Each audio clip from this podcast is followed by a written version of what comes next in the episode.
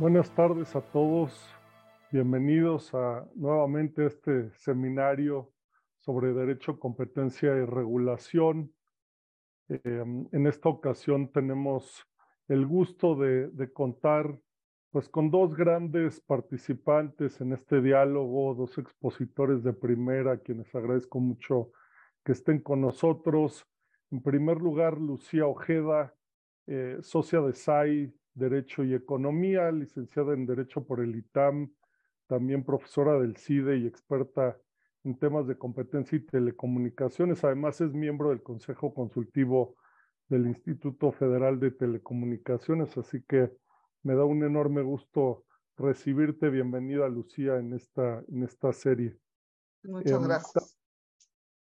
También el gusto de, recibir a, a Salvador Salvador eh, Flores es titular de la Unidad de Competencia Económica en el Instituto Federal de Telecomunicaciones, es licenciado en Estadística por la Universidad de Chapingo y maestro en Economía por el Colmex y también ha impartido cátedra, ha impartido seminarios en diversas universidades y pues los dos eh, son expertos en los temas que vamos a, a comentar hoy, que vamos a debatir hoy. Entonces, pues bienvenidos y nuevamente muchas gracias por estar, por estar con nosotros. Em, el día de hoy vamos a discutir el tema de, telecomunicaciones y digitalización, eh, pues temas muy relevantes para, para nuestro seminario.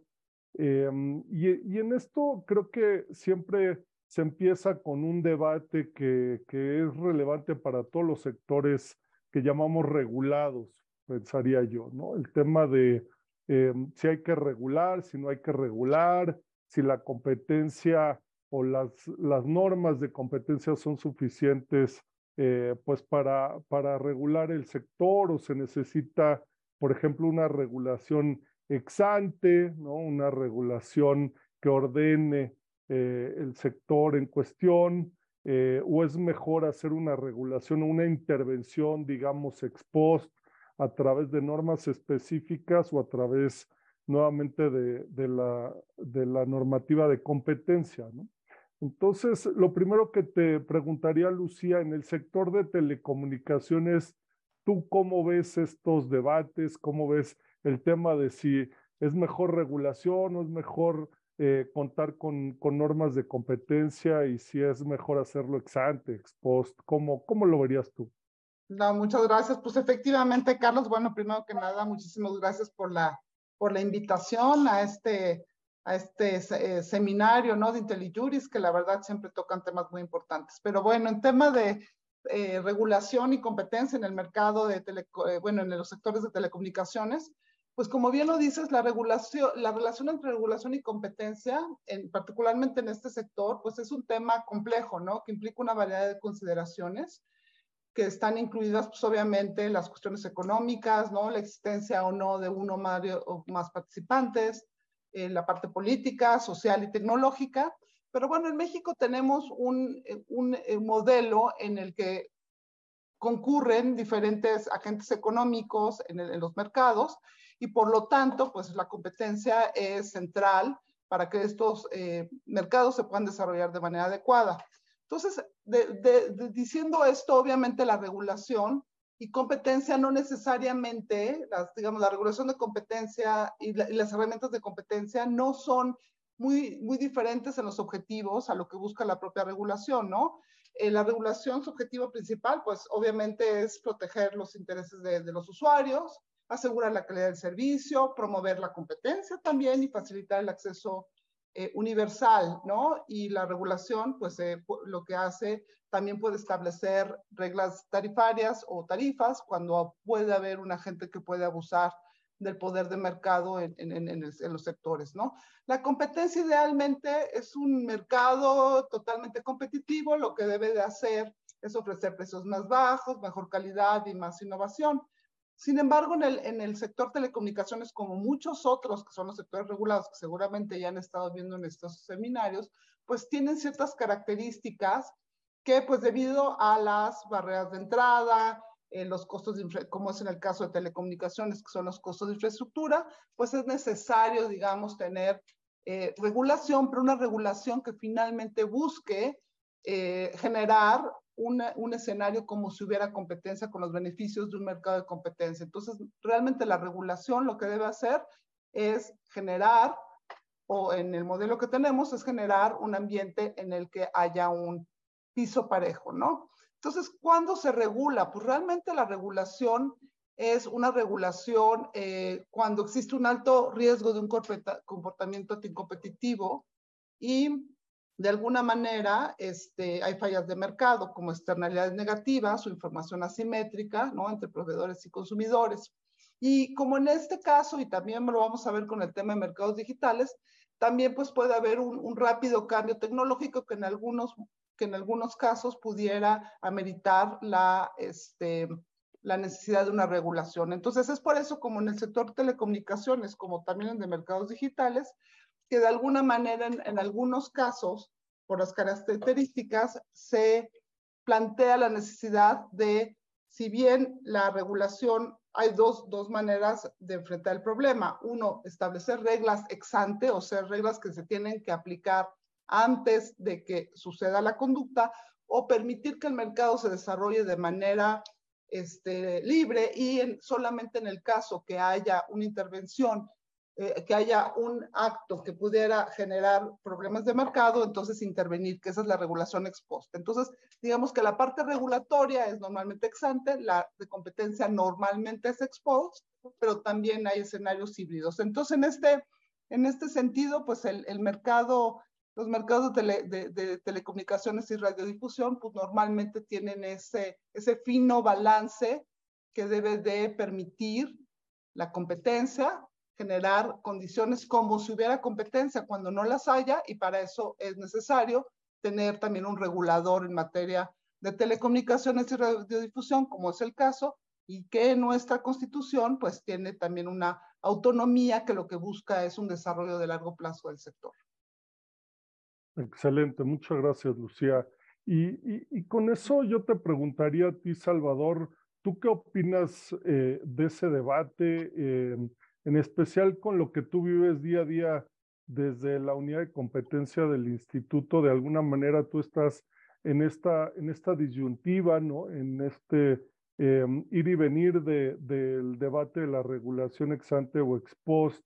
Y sobre todo creo yo que ha sido interesante esto con las llamadas Big Tech, ¿no? Las grandes empresas de tecnología que han eh, pues hecho avances muy importantes en muchos mercados y que también por ende pues han tenido eh, un crecimiento importante de su participación de mercado. Eh, pues existen discusiones ¿no? sobre cuándo hay que intervenir por, por las conductas de las llamadas Big Tech entonces, me gustaría ver tu punto de vista sobre este tema. Gracias, Carlos. Y también, antes que todo, gracias por invitarme a participar en estas sesiones bastante interesantes. Y pues es un espacio en donde eh, también podemos compartir eh, nuestro punto de vista desde, desde pues en, nuestra, en nuestra faceta de autoridad, ¿no? Eh, y bueno, sobre la, también compartir con Lucía este, esta plática, este, un, un honor y un gusto eh, platicar contigo también, Lucía. Y sobre la pregunta que, que planteas, eh, yo creo que sí hay, hay preocupaciones válidas, hay, hay digamos, preocupaciones en torno al comportamiento de estas grandes empresas tecnológicas que creo que, que todos identificamos, principalmente Google, Apple, Microsoft, eh, Meta, ahora Meta y, Amazon en ocasiones también se incluye, eh, tienen un, eh, un, tamaño bastante relevante y de ahí su, su, denominación o categoría de, de Big Techs y en algunas, incluso ya a nivel de, de, regulación que se ha diseñado puntualmente por la Comisión Europea, que se les ha denominado gatekeepers, ¿no? Por su, por su tamaño y, la influencia que pudieran tener en los mercados.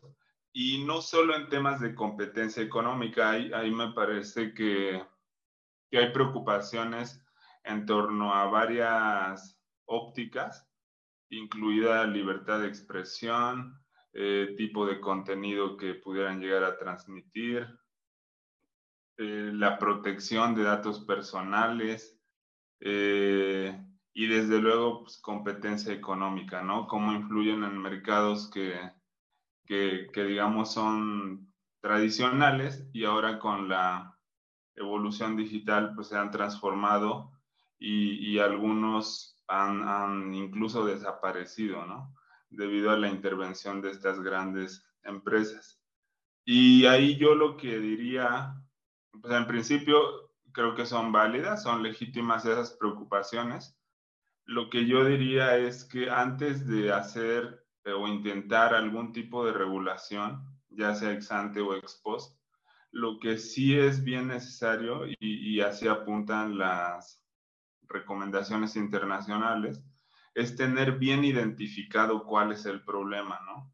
¿Cuál es el, el riesgo que estamos viendo? Porque, insisto, hay, hay varios riesgos, no solo de competencia económica, sino de, pudiera haber de otro tipo. Y, si, y, en función de ese riesgo que se identifique, de ese diagnóstico que se haga, ya es que se puede diseñar algún tipo de regulación para atender a, a, ese riesgo que se identifique, ¿no? Digamos, haciendo un símil, eh, encontrar la medicina adecuada para, para esa enfermedad, ¿no? Y en el caso puntual de, de competencia, eh, pues ya ha habido algunos intentos, ya bien aterrizados está el caso de la Comisión Europea. Eh, en Estados Unidos ha habido algunos intentos, en Brasil también ya hay alguna propuesta por ahí de ley y, e incluso pues aquí en México ha habido también proyectos de, de, modificaciones de leyes para hacer algún tipo de regulación, eh, principalmente relacionado con, con, el contenido que transmiten eh, estos distribuidores de, contenido audiovisual a través de Internet.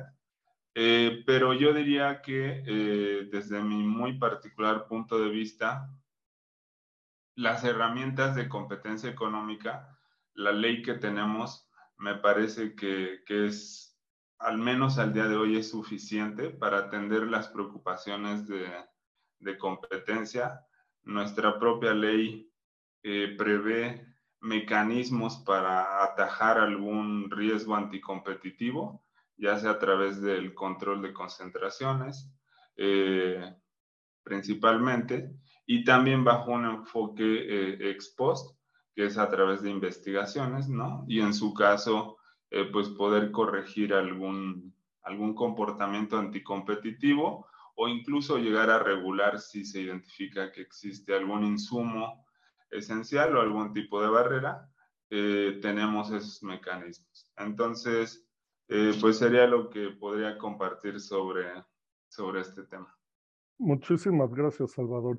Y es interesante lo que mencionas, ¿no? Como que los comentaristas han hablado de las big tech poniendo como que en una misma canasta a empresas que en realidad cuando uno las ve son muy diferentes, ¿no? Por lo menos los modelos de negocio parecerían diferentes y las preocupaciones son diferentes, como bien dices, los problemas pueden ser muy diferentes entre una red social y los datos que tiene de las personas a una empresa que hace retail y vende cosas a través de internet, ¿no? Creo que el tema de incluso de libertad de expresión, de democracia, todo lo que mencionabas, pues es, es, es interesante verlo por cada uno de los problemas que, que se pueden identificar y no, quizá no es necesario ponerlos a todos en la misma, en la misma canasta, ¿no? Pero eh, hablando un poco sobre, sobre qué puede hacer el Instituto Lucía este, desde el punto de vista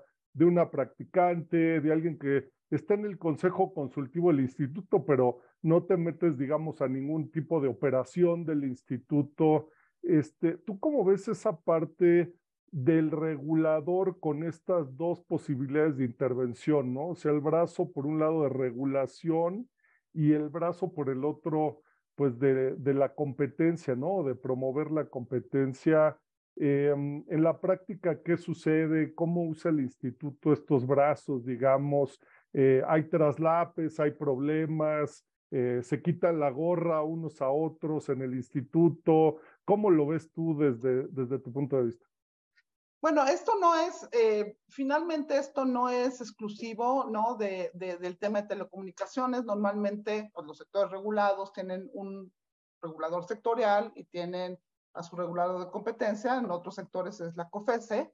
Y, este, y normalmente las, leyes como tal, las leyes sectoriales, lo que buscan es una, también un fin de competencia. Entonces, eh, aunque digamos el que está encargado de aplicar la ley federal de competencia económica es en este caso, en el caso de telecomunicaciones y radiodifusión, es, digamos, el brazo eh, de competencia de ILFT, que es la unidad de competencia.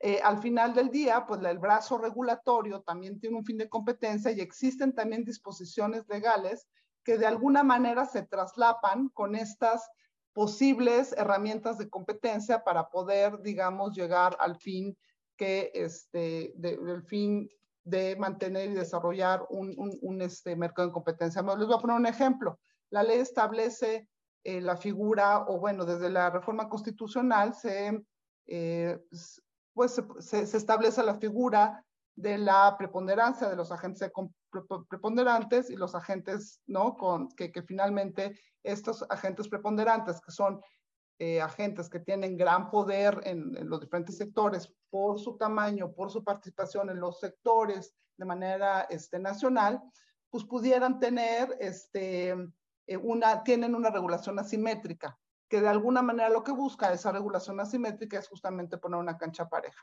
Entonces, un mismo, un agente preponderante tiene obligaciones de preponderancia, que esos son revisadas, vigiladas y, revisadas periódicamente por el área, digamos, por la regulación.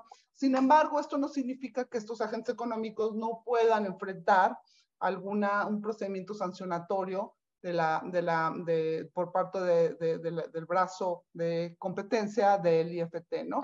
Eh, aquí también es importante entender que el brazo de competencia del IFT tiene una autoridad investigadora que es la que es la que inicia los casos y que tiene una autonomía, ¿no? Entonces, de alguna manera, este, para que haya casos que vayan por el canal de los procedimientos sancionatorios y correctivos de el IFT, pues tiene la autoridad investigadora, uno tiene que iniciar estos procedimientos. En cambio, la regulación es un tema de verificación que hace la propia área de regulación. Ahora, esto no es, digo, no es, no es extraño en los procedimientos eh, sectoriales, eso sucede en otros sectores. Sin embargo, pues aquí tiene que haber de alguna manera una, al final el que decide, pues es el pleno, ¿no? Y entonces, por ejemplo, incluso hay casos en los que, por ejemplo, se, se tienen que pedir eh, de, de, pues, de dar aviso, ¿no? Por cambios, por ejemplo, de estructura accionaria de concesionarios y pues en ese sentido eh, hay un procedimiento regulatorio, pero sí tiene que, por alguna manera, cumple con los requisitos para ser, tener que ser notificado previamente ante, eh, ante la unidad de competencia, pues entonces la pregunta es, ¿quién, quién ve este caso? Porque los dos van a analizar el, eh, este cambio de de estructura accionaria del concesionario, pero uno tiene que pasar procedimiento de concentración y el otro va por el aviso. Y en esos casos, pues la, autoridad se tiene que coordinar con sus dos brazos, ¿no? Si no tiene que pasar por el, no pasa umbrales, si no tiene que irse por el lado de competencia, pues entonces tiene que dar un aviso a, a, la, a, la, a la parte, digamos, regulatoria, después eso tiene que pedirle una opinión a la UC, ¿no? A la unidad de competencia y después, eh, digamos, en ese mismo em, procedimiento, pues se regulan, eh, digamos, se juntan los dos brazos de, del IFT. Eso no pasa en otros lugares donde pudiera haber incluso procedimientos repetitivos, en donde que además de pasar por el procedimiento de, este, de aviso o de, o de cambio de permiso, tienes que pedir ¿no? la opinión favorable de la Comisión Federal de Competencia Económica. Lo que quiero decir es que la ley tiene ambos, tanto la ley de, federal de telecomunicaciones y redistribución como la ley de competencia, pues al final del día lo que buscan es generar condiciones de competencia. Y bueno, hay quienes dicen que, la, que, que, que muchas de las cuestiones que pudieran ser casos que estuvieran en el lado de competencia están son resueltos por, la, por el área regulatoria y eso pues sí tiene que ver de alguna manera pues la eficiencia y la manera en la que los procedimientos de competencia pues incluso requieren quizás un poco de más tiempo, pero eso no significa que la, la, unidad de competencia no pudiera ¿no? Eh, llevar algunos procedimientos que de la parte regulatoria también pudieran y, eh, constituir una violación a competencia. Pero bueno, aquí quizás este Salvador nos pudiera dar un poco más de visión. Me acabo de, em, de apartar un poco del tema de mercados digitales que estábamos hablando, pero, este, pero bueno, luego, luego regresamos a ellos. No, yo creo que es fundamental entender el arreglo institucional, ¿no? Es la primera vez que contamos con la visión, digamos, desde el punto de vista del Instituto Federal de Telecomunicaciones, de expertos en telecomunicaciones en este seminario, en esta serie de, de pláticas, y creo que es muy interesante conocer eso. Y, como dice Lucía, pues nos encantaría tu opinión, Salvador, sobre el tema. Em, la, la unidad de competencia de la cual tú eres titular, de alguna manera tiene dos funciones, ¿no? Este, o, o interviene en los dos lados, en los dos brazos que, que hemos estado eh, comentando y pues también se relaciona con otras áreas, ¿no? Entonces sería súper interesante oír tu punto de vista sobre esto si nos hicieras favor. Claro que sí, con mucho gusto. Y, pues como decía Lucía, es un caso particular de los sectores de telecomunicaciones y radiodifusión en los que una misma autoridad es el regulador y a la vez es la autoridad de competencia económica. Entonces, yo diría que es hasta privilegiado estar ahí porque no tenemos que, no tenemos que, interactuar con otra autoridad como sucede en otros sectores en los que el regulador le pide una opinión en materia de competencia económica a la COFESE, por ejemplo, en bases de licitación o, evaluación de interesados en participar en alguna licitación. Esas, esas evaluaciones las tiene que hacer la autoridad de competencia a solicitud del regulador. En nuestro caso, pues todo eso sucede internamente. No tenemos que pedirle opinión a ninguna otra autoridad porque nosotros mismos somos la autoridad de competencia económica. Y, y pues sí, eh, eh, digo, también destacaría que, que, los procedimientos son bien claros en la ley, entonces no, no nos hemos enfrentado a algún traslape o algún tema de, de digamos, de incertidumbre de a quién le toca eh, tramitar cierta solicitud o cuestiones de ese tipo, porque en el, en el ejemplo que planteaba Lucía de, de operaciones que tienen que ver con concesionarios, eh, la ley es clara y dice que si no se superan umbrales de, una concentración, entonces se tramita por la vía regulatoria.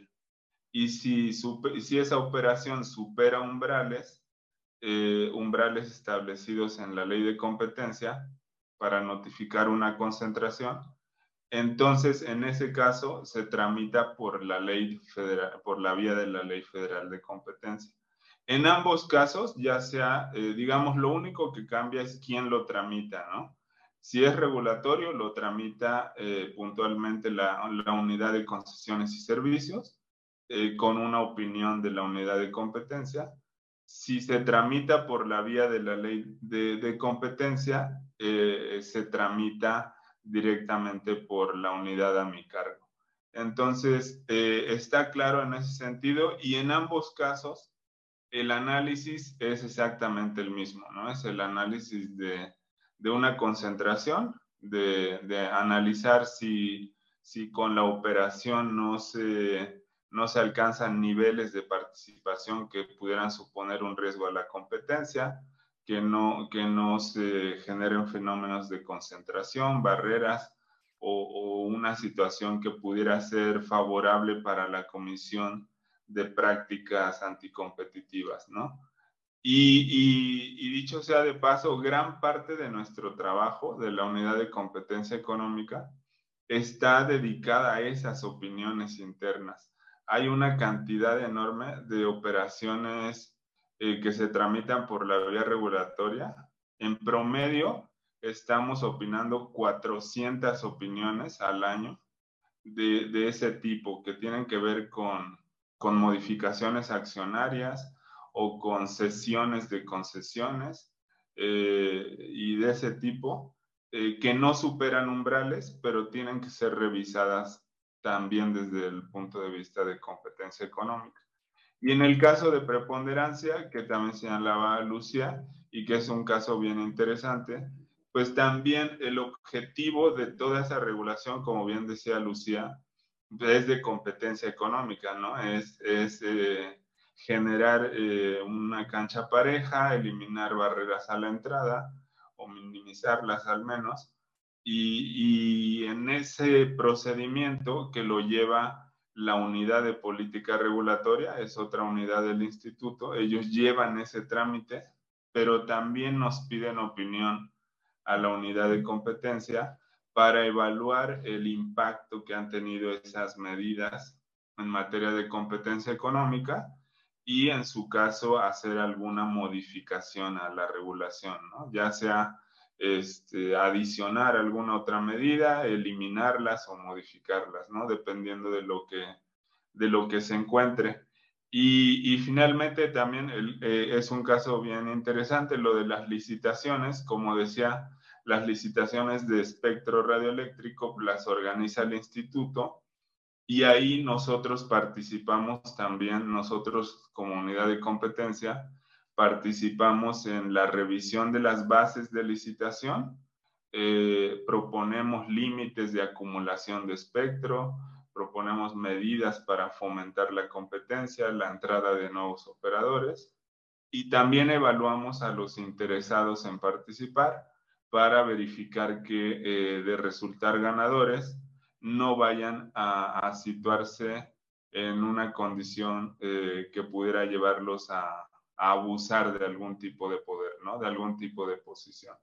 Entonces, eh, en resumen, eh, se complementan muy bien los brazos regulatorios y de competencia económica y en nuestro caso, pues todo se hace internamente al tener las dos facultades dentro del instituto. Y, es muy interesante los datos que nos das, porque a veces eso no se ve tanto a, los ojos del público, ¿no? Y dicen, no, pues la unidad lleva pocas concentraciones por año o, o no ve tantos procedimientos. Y cuando vemos estos números de varios cientos de opiniones que tienen que dar ustedes y todo el trabajo hacia el interior que es tan importante, pues se ve la relevancia de, la unidad y, y, todo el trabajo que se está haciendo constantemente, ¿no? Eh, muchas gracias por, por compartir eso, Salvador. Y, y si me permites, yo, yo seguiría eh, insistiendo contigo en el tema de los mercados digitales, ¿no? Este, eh, la pregunta que nos viene muchas veces en estos debates, hablando de, de las Big Tech nuevamente, de los mercados digitales como les hemos llamado, eh, quizá a veces no es muy atinado el nombre de mercados digitales, ¿no? Porque hay muchos mercados o casi todos los mercados realmente están tendiendo a la digitalización, pero, pero bueno, pensando en este concepto de los, de los llamados mercados digitales, ¿cuáles son los retos que tú verías como principales temas para, para la competencia y la regulación hacia adelante, ¿no? Sobre todo pensando en que, y tú lo adelantabas de alguna manera, pues estos mercados son muy dinámicos, ¿no? Cambian muy rápido. Y entonces eh, me, gustaría escuchar tu opinión sobre, sobre qué retos ves eh, en esto, ¿no? Con gusto, Carlos. Eh, pues mira, el, primer reto me parece que es el tema de las competencias, ¿no? Del ámbito competencial porque es donde ha habido mucho debate justo con los mercados digitales, ¿no? porque está bien claro que, utilizan redes de telecomunicaciones, que se proveen a través del Internet, eh, que generan datos, etcétera, pero no por eso en automático se puede decir que pertenecen a los sectores de telecomunicaciones y radiodifusión, ¿no? Y, y, es algo que ha estado a, a debate y como ya se decía al inicio de, la plática, pues hay dos autoridades en México, dos autoridades de competencia. Está la COFESE, está el instituto. Y, y el primer reto, pues, es identificar a quién le toca analizar cierto mercado digital, ¿no? Y, y de ahí que, que, haya habido algunos conflictos competenciales, que, que, que podríamos hablar de eso eh, más adelante, ¿no? Pero eh, ahorita eh, respondiendo tu, tu, pregunta, pues el primer reto que, que veo pues es, es identificar eh, qué autoridad es la competente para, para analizar cierto mercado, ¿no? Y ya, digamos, en el análisis de, de, un caso particular, los retos que yo identificaría pues tienen que ver y, y relacionado con, con estas Big Tech eh, pues tienen que ver con, con, la información que se puede recabar y con la evidencia también que se puede recabar, porque al, ser empresas grandes con, con, recursos suficientes para contratar despachos de abogados especialistas, eh, ellos mismos cuentan con personas especialistas, son muy reacios a proporcionar información, ¿no? Y van a encontrar todas las, las vías posibles para, para no cooperar, digamos, con las autoridades cuando se les quiera hacer algún tipo de investigación. Al menos es, es un reto que, que en, mi percepción existe.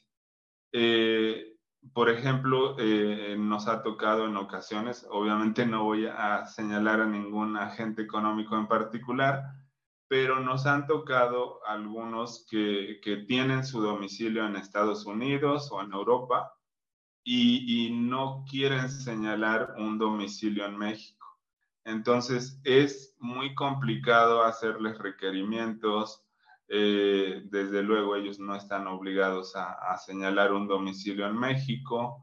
Entonces nos, nos enfrentamos a retos desde ahí o sea, algo muy sencillo como puede ser una notificación, ¿no?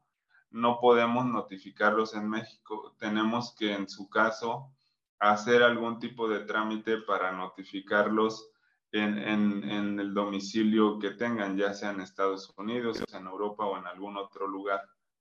Eh, eh, también para el, para, para el análisis, por ejemplo, de concentraciones, sus activos generalmente están en otro país y sí realizan operaciones en México, pero con activos que tienen en otro país.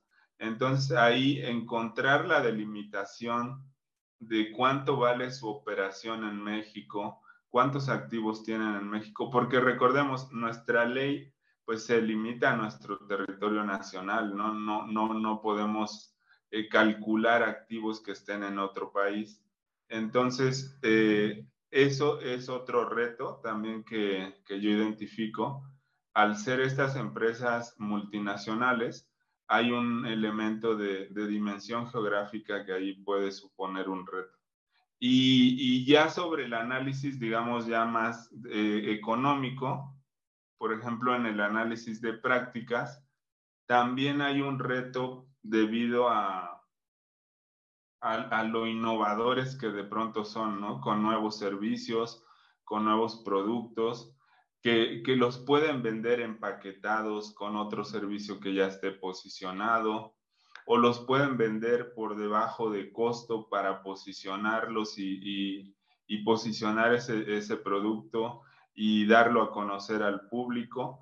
Y, y, ahí nos enfrentamos o podríamos enfrentarnos a, a identificar si eso que están haciendo constituye una práctica monopólica eh, relativa, por ejemplo, un subsidio cruzado, un empaquetamiento o un, eh, una depredación de precios.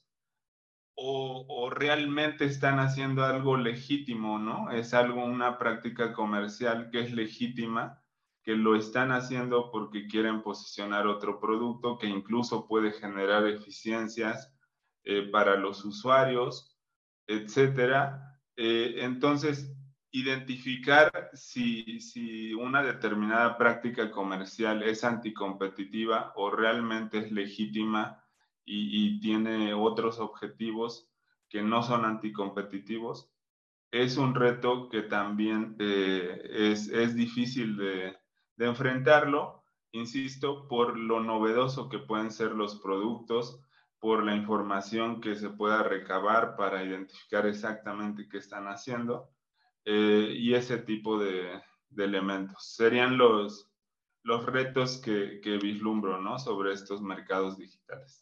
Muy interesante, gracias Salvador. Lucía, yo te preguntaría lo mismo, ¿cuáles son los retos que tú ves en estos temas competencia y regulación en mercados digitales? Sí, bueno, primero, eh, primero que nada es muy interesante eh, lo que pasa en todo el mundo, ¿no? Y en realidad, este, como tú decías, eh, sí, sí hay razones para regular, habría razones para regular. Sin embargo, todo el mundo piensa en las grandes big techs y no todos los mercados digitales tienen esas grandes big techs, ¿no? Y entonces también hay un espacio en el que se debe de dejar desarrollar y crear, ¿no? Este, si, si regulamos de más, vamos, a, vamos de alguna manera a, este, pues, eliminar o, a dificultar la innovación y quizás, este, pues, a la, a, la, la, generación de nuevos servicios, etcétera. Entonces, creo que el, regular ahora también que estamos en una etapa de aprendizaje, que eso ya llevamos diciendo mucho tiempo, pero seguimos en etapa de aprendizaje, es riesgoso regular en estos momentos de una manera como muy intrusiva. Pero por otro lado, estas plataformas que son justamente las que más preocupan, pues son, son globales y de alguna manera están reguladas en otras partes del mundo. Entonces, al, al final del día, esta regulación, este, eh, lo, que puede, lo que puede generar es pues también un, una, un, una, eh, una, diferencial de trato, ¿no? De, de, trato en las diferentes partes del mundo que también hace su operación también muy compleja. Entonces, lo que también sería útil para las propias este, empresas es la eh, certidumbre de cuál es el, el, piso, ¿no? En el que tienen que estar operando, de tal manera que no tengan que tener regulaciones diferentes en cada uno de los territorios donde operan, ¿no? Y eso lo haría mucho más complicado. Por otro lado, también este, hay que ser, eh, hay que ser este, eh, también muy claros de que muchas de estas, eh, muchas de estas plataformas tienen investigaciones en otras partes del mundo y en muchas de ellas existen ya incluso remedios o eh, compromisos o condiciones que se le han establecido para efectos de poder seguir, digamos, de, de, de, para poder corregir, digamos, la práctica que se encontró en ese momento que estaba realizando en, en cierto territorio. Entonces, aquí también un reto importante veo la cooperación internacional. La cooperación internacional para que estos remedios y estos casos se resuelvan de una manera congruente, de tal manera de que no vayan a afectar, digamos, el mercado en general. Y aquí pues tenemos otro reto, justamente el que hablaba Salvador, es cómo se coordinan los, las, eh, eh, las, eh, las agencias de competencia en el mundo para poder hacer investigaciones conjuntas, cosa que estas cooperaciones son bastante comunes en temas de concentraciones, pero no tanto en temas de investigaciones, donde ahí nada más intercambian información con waivers de los agentes económicos, pero no siempre existe eh, el, incentivo de dar estos waivers y eso puede ser una barrera, pero creo que, que, la cooperación internacional en este tipo de procedimientos puede ser de mucho aprendizaje para todos y ese es otro, otro riesgo otro importante. Un riesgo importante también ve, veo o reto es que efectivamente estos mercados eh, tienen la capacidad de que una, o sea, que en realidad una práctica que puede ser pro-competitiva o anticompetitiva se desarrolle, pero en la medida en que nos estamos tratando de identificar si es pro-competitiva o no, este, eh, sus efectos son, se potencian en el tiempo de tal manera que pueda hacer daño en muy poco tiempo y generar, digamos, poder de mercado rápido. Y el problema aquí es que los procedimientos de competencia son relativamente eh, lentos, no lentos porque tengan que ser lentos, sino porque tienen mucha complejidad, se tienen que respetar los derechos de audiencia, se tienen que llevar el debido proceso. Y en ese sentido, pues esto es lo que hace justamente, ¿no? El, este, el ímpetu por, por, por, por regular ex ante a los mercados y ya hablamos de los riesgos de esto. Y otro riesgo importante que veo, de un reto importante que veo, es la evolución de la tecnología. Es muy difícil saber cómo va a evolucionar la tecnología. Y nosotros somos abogados y, y estoy segura que el IFT se está, se está eh, ahora sí que buscando cada vez más técnicos eh, de, de, de, científicos de datos, etcétera, para poder entender hacia dónde va la tecnología. Pero ese es un tema de aprendizaje que obviamente las autoridades van un poco más lento que las industrias, pues por razones naturales, y lo vimos, por ejemplo, con el caso en Europa, ¿no? De, de, de, de este, de, WhatsApp, ¿no? En el que no, no se sabía muy bien cuál iba a ser la evolución de los mercados de mensajería y por eso la transacción fue autorizada, ¿no? Entonces, este, eh, ¿qué veo? Veo, sí veo eh, muy, con mucho interés qué va a suceder con la evolución de la, eh, de la regulación de los mercados digitales en Europa, que ya, que ya, que ya está. Este, creo que va a ser de mucho aprendizaje de cualquier manera y yo creo que México eh, tiene las herramientas actuales a través de, los, eh, de, los, de las investigaciones de barreras a la competencia, que puede, que, que, que en algún momento nos puede ayudar a regular, como dice eh, Salvador con la medicina exacta, ya después de un análisis específico. Pero, pues ahí el reto va a ser justamente poder eh, coordinar esfuerzos con otras autoridades para poder tener el panorama completo y ahí me refiero justamente al tema de los conflictos competenciales. Y por último, todos los temas eh, de, de, las, todos los otros temas que no son de competencia que se quieren incluir dentro del análisis de competencia, pues es un es un riesgo que regulatoriamente se quieran, este, se quieran em, incluirlos eh, sin que exista realmente, o sea, sin que nos vayamos, eh, quitemos el foco que lo que tiene que buscar la, política de competencia, ¿no? Es la eficiencia de los mercados el beneficio de los usuarios, eh, y no necesariamente eh, le toca ver pues que haya eh, democracia, por ejemplo, ¿no? Entonces hay que poder diseminar muy bien qué le toca a qué autoridades y las autoridades tienen que de alguna manera cooperar para que lleguen a un mismo fin común.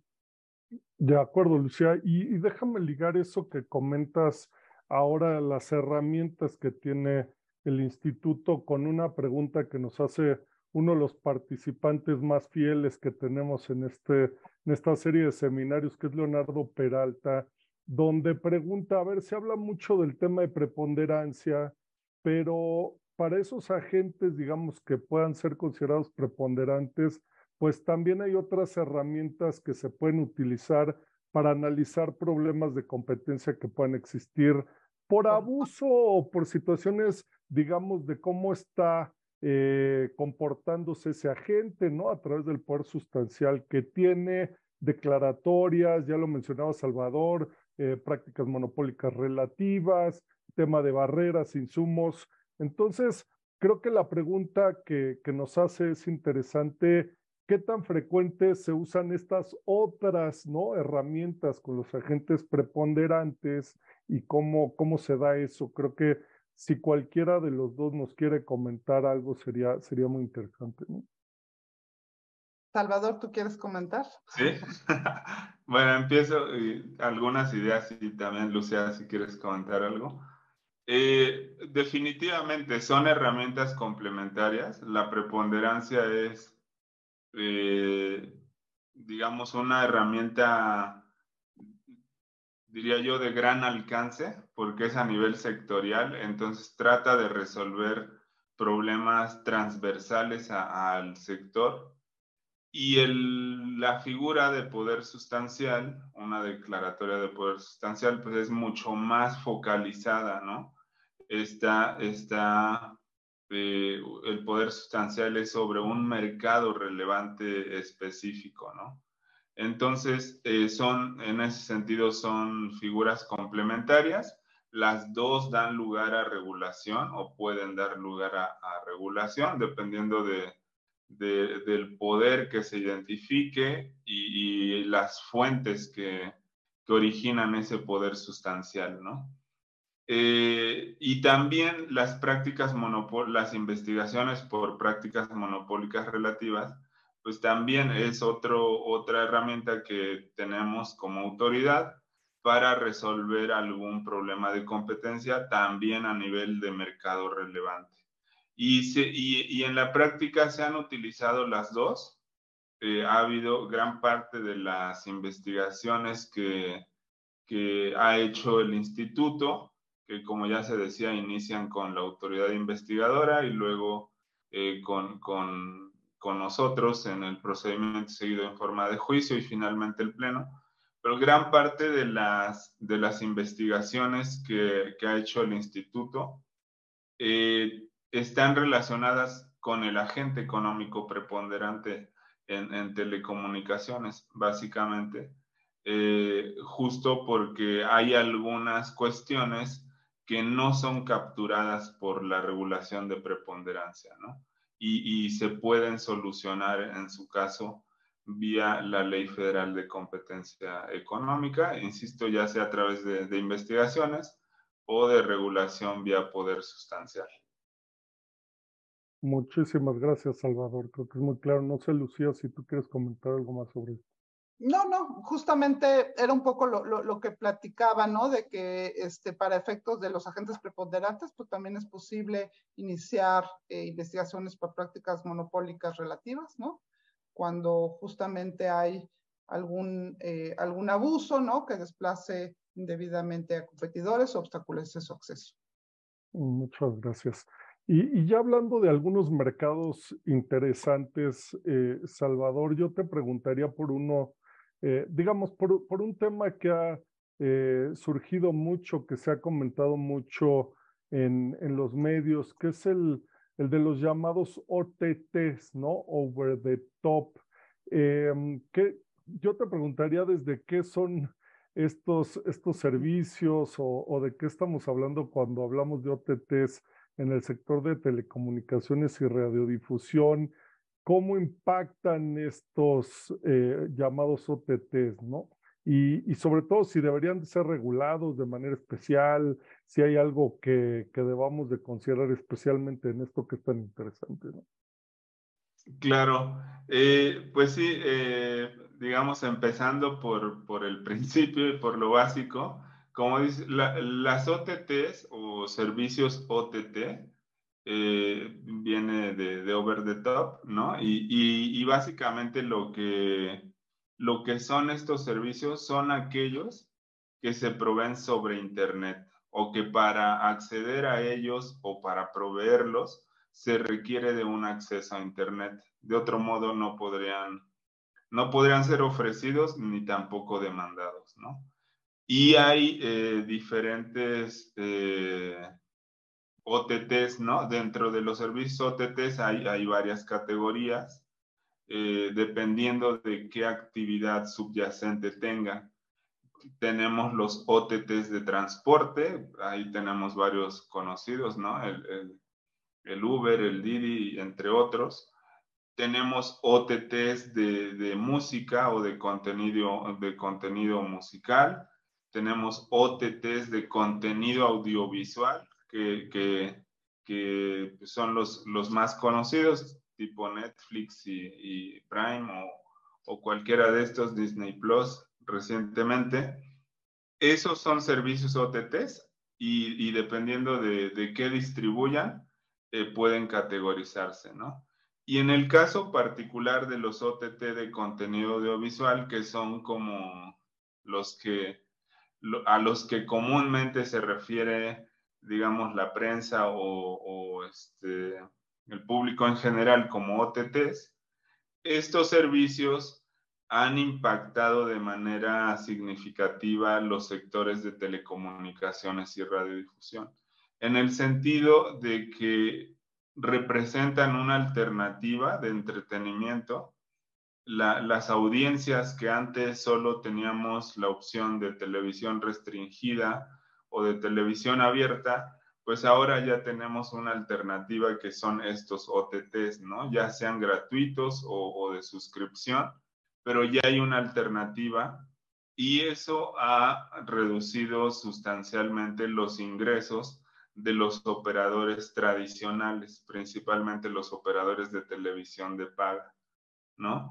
Y eh, también en cuanto a la publicidad, los OTTs gratuitos tipo YouTube, eh, pues, que son su modelo de negocios está basado en publicidad, pues también ese tipo de servicios han eh, acaparado, digamos, o han, han, han, han, agarrado una rebanada del pastel publicitario, ¿no? Que antes solo se repartía en, medios tradicionales tipo eh, televisión abierta, radio, medios impresos y ahora eh, pues estos servicios eh, pues también atraen a, varias marcas que quieren publicitarse. En ese sentido, tienen un impacto directo en los sectores de telecomunicaciones y radiodifusión e incluso los propios operadores los operadores de acceso a Internet o los, o los propios operadores de televisión de, de, paga, en sus ofertas han integrado estos servicios OTTs, ¿no? Como, como parte de sus ofertas, como parte de sus paquetes. Y, y en cuanto a, digamos, el, el impacto, eh, a mí me parece es evidente por lo, por lo que he señalado, y, en cuanto a si representan una sustitución, es decir, si son sustitutos o complementos de la, particularmente de la televisión de paga, que es donde más énfasis se ha hecho, el instituto en, ya en procedimientos formales ha concluido que son eh, complementarios, ¿no? ¿no? No hay una sustitución eh, en el sentido digamos, de la ley de competencia, en el sentido de que uno puede ser indiferente entre un servicio y otro. Eh, no, no existe esa sustitución por diversas razones técnicas, eh, método de acceso. El, el, más básico, pues, es que para uno necesitas acceso a Internet. En la televisión de paga la ve uno directamente. El contenido es muy distinto. En televisión de paga hay eventos en vivo. En, los servicios OTT los contenidos en vivo son muy reducidos y hay ese tipo de diferencias características que los hacen diferentes y más que eh, sustitutos son complementarios. También la, la, parte que decía de las ofertas, los propios operadores de televisión de cable eh, ofrecen este tipo de servicios dentro de, de sus ofertas, ¿no? Entonces, eh, eh, en, resumen, son, son complementarios más que sustitutos. Desde luego eso está todavía a debate, pero digamos en lo formal, el instituto ha concluido que, que no son sustitutos. Y si deberían de ser regulados, eh, pues volvemos un poco al inicio, ¿no? Regulados respecto a qué, ¿no? Si, si es por una cuestión de competencia, yo, yo diría que, que las herramientas ya las tenemos, ¿no? Si, si deben ser regulados es porque ya pasamos por un procedimiento de, de poder sustancial, por ejemplo, y, y, se concluyó que alguien tiene poder sustancial y por lo tanto hay que regularlo, ¿no? Pero no una regulación a priori en términos de competencia. Y si es por otras cuestiones, eh, pues ahí no, no me metería tanto, pero este, esa es público, ¿no? Hubo un intento de, de una regulación para que estos operadores OTTs de contenido distribuyeran cierto porcentaje de contenido, de contenido nacional, ¿no? Quería obligárseles a que, a que dentro de su, de su menú incluyeran un porcentaje mínimo de contenido nacional, que evidentemente tiene otros objetivos, ¿no? De, no, no de competencia, sino de, identidad nacional, etcétera, ¿no? Y, pues ahí no, no calificaría si, si se debería regular en ese sentido o no. desde el punto de vista de competencia, creo que se debería de regular solo si, si se ha pasado por un procedimiento de, de competencia, ya sea por barreras o por eh, poder sustancial. Clarísimo, gracias Salvador.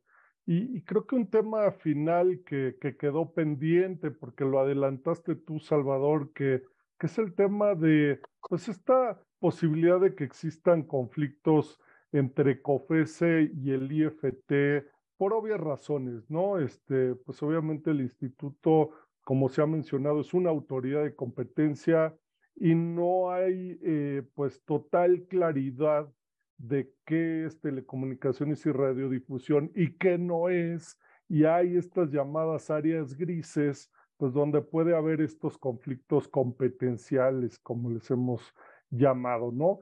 Em, Lucia, tú como practicante seguro te has enfrentado a este tema.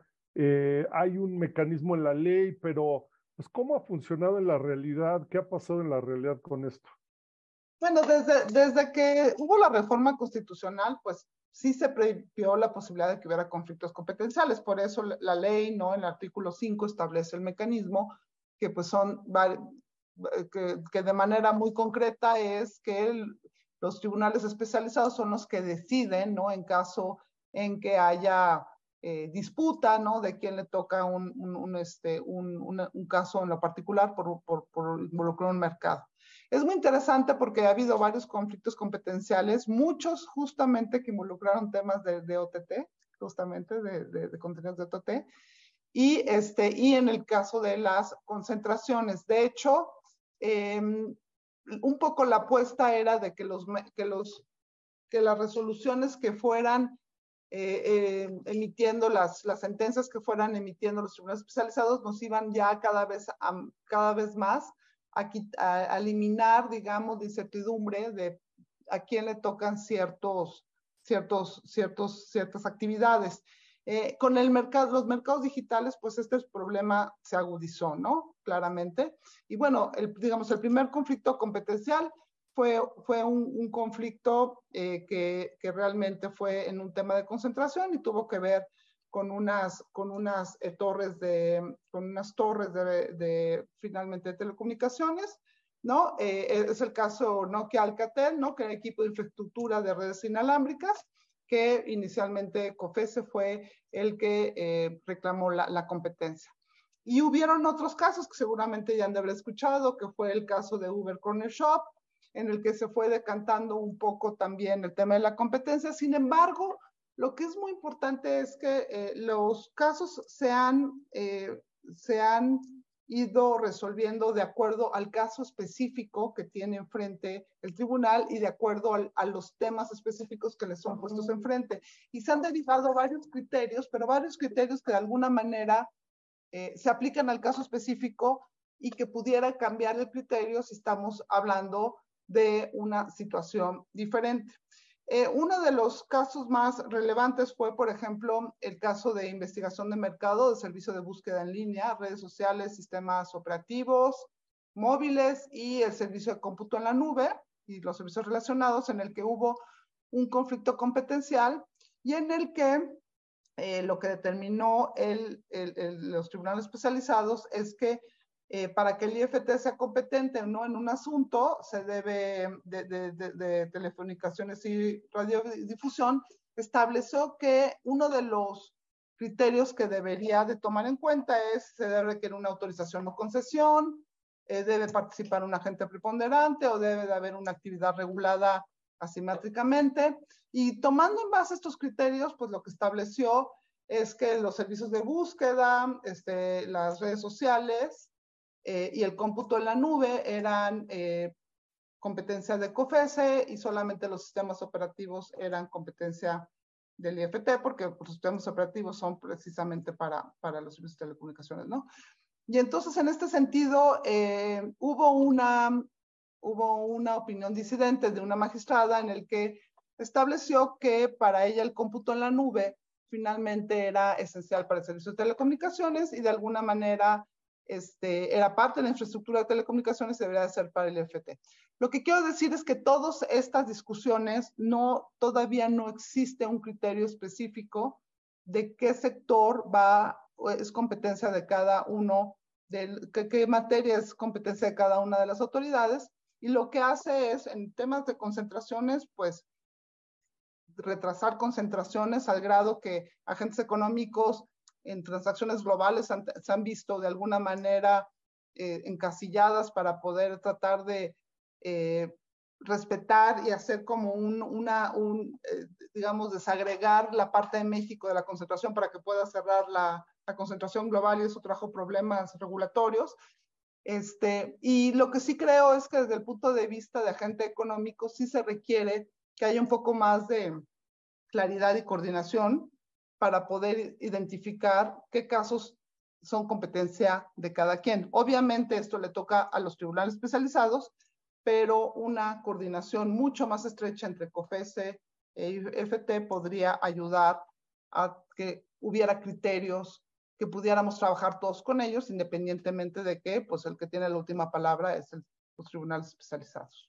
De acuerdo, muchas gracias, Lucía. Creo que vamos a necesitar una sesión específicamente para hablar de todos estos conflictos que, que nos refieres, porque sin duda es un tema que va a ser, que va a ser cada vez más complejo y, creo, por, por lo que te entiendo, que no vemos todavía lineamientos claros de los tribunales que nos ayuden a, resolver estos. O por lo menos definitivos, ¿no? Exacto. Salvador, eh, me gustaría darte la palabra para cerrar con, con estos temas y, y pues nuevamente agradecerles a los dos. Gracias, Carlos. Eh, pues digo muy brevemente, también ya estamos sobre el tiempo y, digo, coincido con, con Lucía en que el mecanismo está bien claro en caso de que haya eh, pues una, un conflicto competencial en el que ambas autoridades se declaran competentes sobre cierto asunto, ¿no? Que es, eh, eh, digamos, la hipótesis que da lugar a, a, este conflicto y que es resuelto por, por, los tribunales especializados. Al día de, de, a la fecha de hoy, llevamos siete conflictos competenciales. Ha habido de, de, todo, ¿no? Y a pesar de esto, como decía Lucia, no tenemos todavía eh, criterios claros. Creo que va a ser algo que, que va, se va a seguir presentando eh, porque hay, hay, mucho margen también para, para interpretación, ¿no? Y para mucho margen de análisis, me refiero, en el sentido de que podemos estar incluso de acuerdo en el criterio, ¿no? De que hay que analizar en, en qué mercado ocurren los efectos, ¿no? Y, y, y, lo tomamos como criterio pero pues el instituto considera que los efectos son en mercados de telecom y la COFESE dice, no, los efectos son en otros mercados que no son de telecom. Vamos a seguir cayendo en, en una situación de conflicto, ¿no?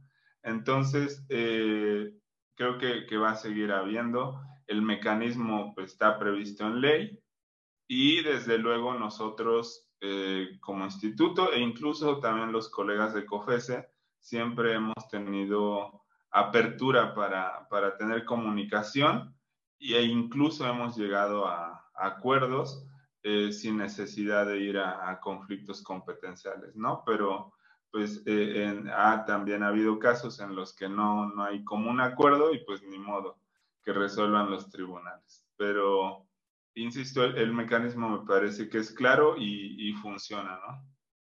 Muchísimas gracias. Pues gracias a todos por su participación, por su atención y en especial Salvador Lucía por, por haber accedido a este, a este diálogo. Eh, quedamos emplazados para dedicar una sesión específicamente al tema de conflictos competenciales y pues nos vemos en, en el siguiente seminario. Muchas gracias a todos. Gracias, gracias. Por, por, por acompañarnos. Hasta luego. Gracias.